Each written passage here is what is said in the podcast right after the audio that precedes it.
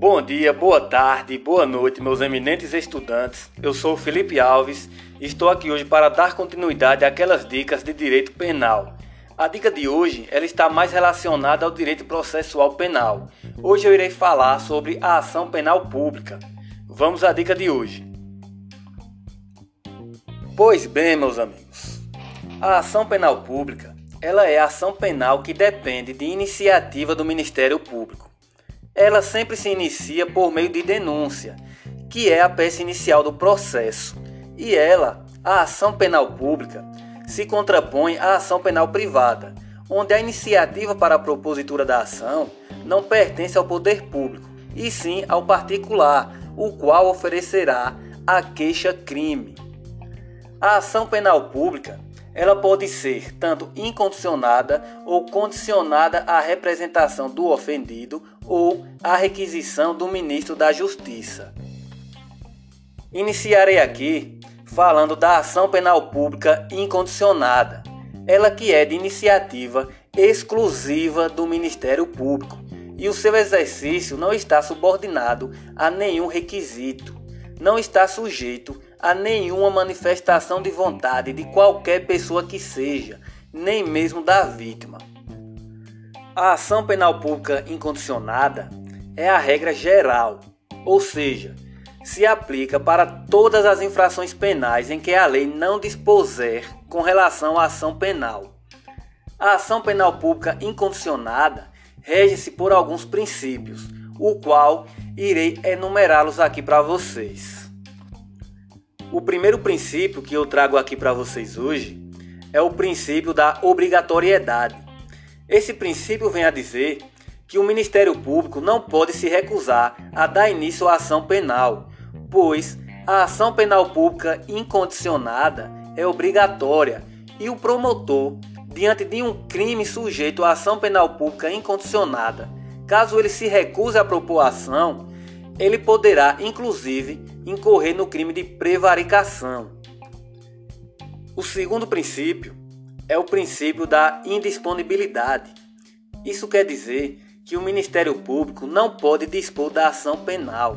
Ele não pode desistir da ação penal após iniciada. Princípio de número 3 é o princípio da oficialidade. A ação penal pública deverá ficar a cargo de órgãos oficiais por ela responsáveis.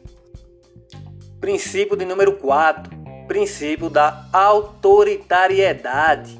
Isso quer dizer que a ação penal pública deverá ser iniciada e desenvolvida por autoridades públicas.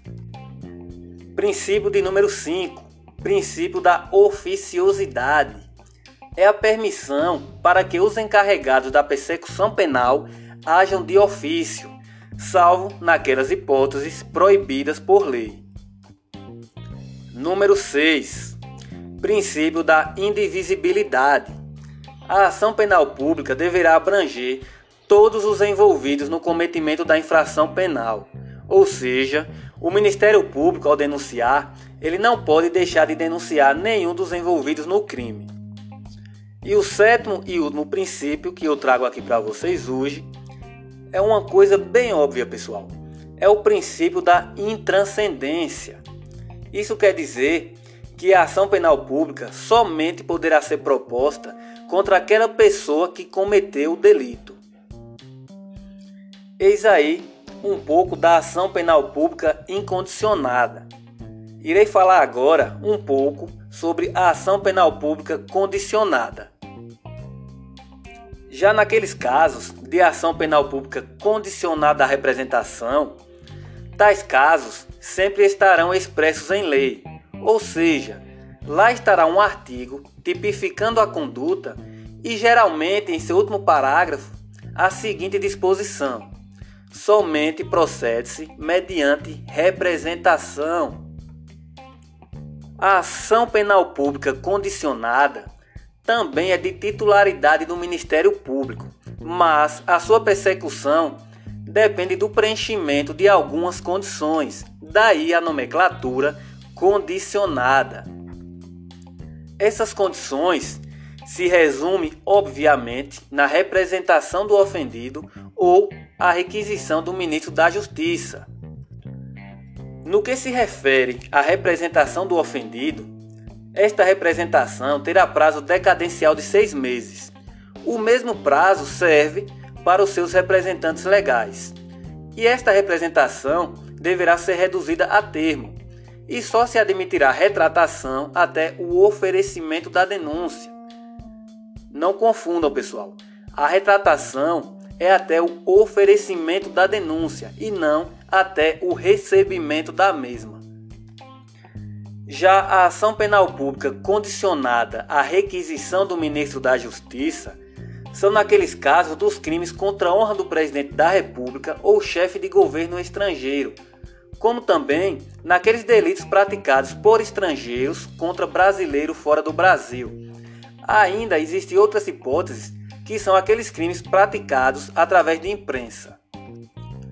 Assim como na representação, a requisição não implica a obrigatoriedade da propositura da ação pelo Ministério Público, e a requisição poderá ser feita a qualquer tempo, até que seja extinta a punibilidade do agente infrator. Ainda sobre a requisição, no que concerne às hipóteses de retratação, a doutrina não é pacífica. Porém, contudo, no entanto, a posição dominante é que a requisição, assim como a representação, é irretratável. É isso aí, galera. A dica de hoje foi essa. Espero que tenham gostado.